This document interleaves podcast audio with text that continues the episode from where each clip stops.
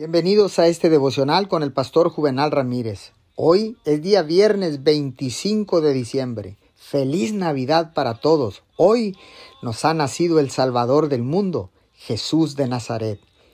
La palabra dice en el libro de Santiago capítulo 4 versículo 3, y cuando piden, no reciben porque piden con malas intenciones, para satisfacer sus propias pasiones.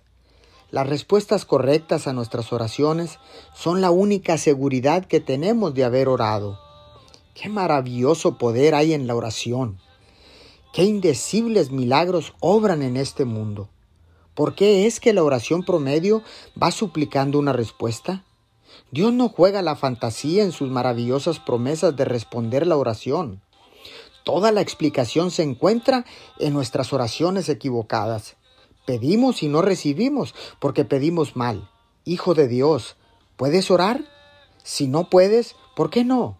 La oración respondida es la prueba de que tu oración es verdadera y es real. Oremos.